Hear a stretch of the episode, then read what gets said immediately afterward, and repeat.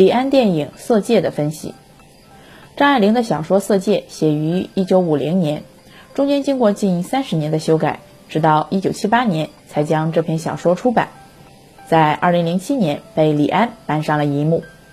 小说讲述的是抗战时期，一到香港的岭南大学话剧社，几个学生因一时的爱国冲动，策划了一起美人计，打算暗杀汪精卫手下的特务头子易先生。化名为麦太太的女学生王佳芝前去接近易先生，并成为他的情妇。结果时局变化，计划搁浅。三年后，因香港沦陷而来到上海读书的王佳芝，再次遇到当初的同学。被受命于来自重庆的间谍机构的吴先生继续暗杀易先生的计划，不料关键时刻王佳芝放走了易先生，最终导致他和他的同学全部被易先生枪决的命运。电影《色戒》的编剧王慧玲曾经花了三年时间研究张爱玲，并收集了有关张爱玲的各种资料，写成电视剧本《她从海上来：张爱玲传奇》。在答应李安。他写《色戒》剧本的邀请之后，他又做了大量对作品的解读工作。你说，《色戒》既没有标榜美化汉奸，也没有矮化丑化革命志士，它是一部表现人被绝对国家所挟持的悲剧。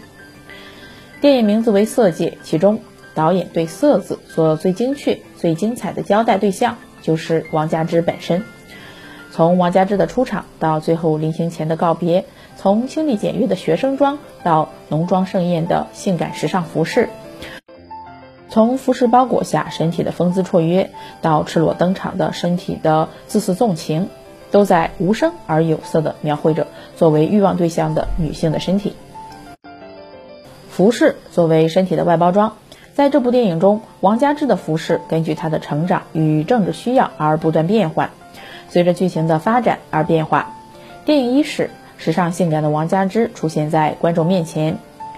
锃亮的细高跟皮鞋，浅咖啡色瘦身风衣，内贴齐开叉的蓝缎旗袍，亮汪汪的嘴唇指甲，翡翠戒指，葱绿色的耳钉，一齐拖着淡妆芙蓉般的脸蛋儿，俨然一性感娇滴滴的贵妇形象。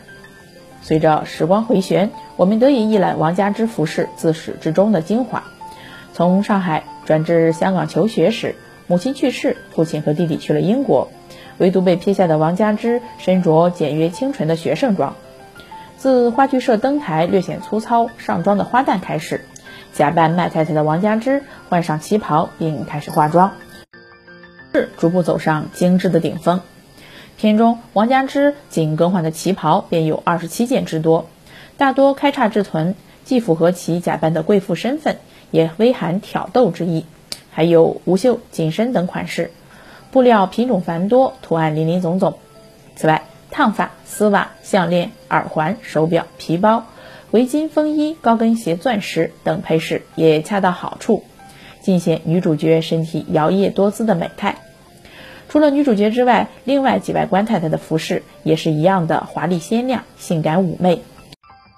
身上囤的宝贝都是克拉型的，旗袍、钻戒、耳环。等得体华贵，处处显示女性身体的魅力与张力。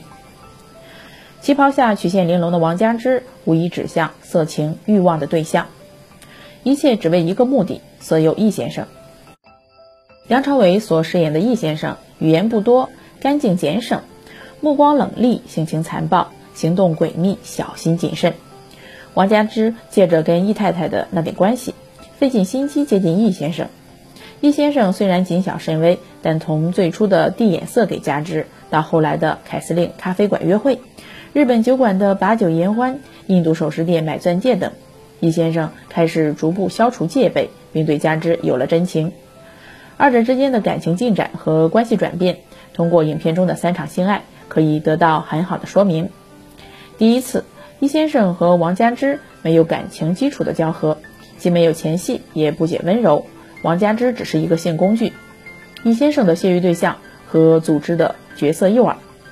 第二次，易先生和王佳芝在感情发展上前进了一大步，他们有了爱的基础，这次他们缠绵悱恻，就像一对普通的情侣在互动中双双坠入情欲爱河的漩涡。第三次，这也是最后一场性爱，两个人就像一对热恋中的男女，身心交缠，更加亲密。这三场激情戏虽然足够劲爆，但他们表现的却是人物内心的痛苦扭曲。窗外是警犬侍卫与枪林，杀机四伏的寒秋；室内是两个囚禁在对立使命中的孤独男女，以接近身体极限的交欢来忘却孤独和恐惧，发泄寒冷和绝望。导演隐去了汪伪政府特工头子的狡猾奸诈、无恶不作，隐去了他出卖民族利益、屠杀抗日志士的残暴，而是塑造了他许多人性的地方。比如刚开始他和王佳芝处于完全对立的关系，随着剧情的发展，却逐渐对王佳芝产生了感情。而原本打算杀敌报国的王佳芝，也渐渐迷失自我。他清醒的知道自己的任务，却在爱情面前迷失自我，不断挣扎。最后，他的情感战胜了理智，毁灭了整个暗杀计划。最终是易先生回到家中，坐在王佳芝睡过的床上，听晚十点的行刑钟声的敲响，默默看着王佳芝留下的东西而无尽怅恨。在悲剧的结局中，罪恶者的悔恨却暗示着人性最后的救赎。李安的《色戒》不仅仅是书写了一个普通女性的悲剧。也是抗日大背景下中国风云变幻时代色彩的展示，也是小人物在大时代下生存的荒诞与无奈的展示。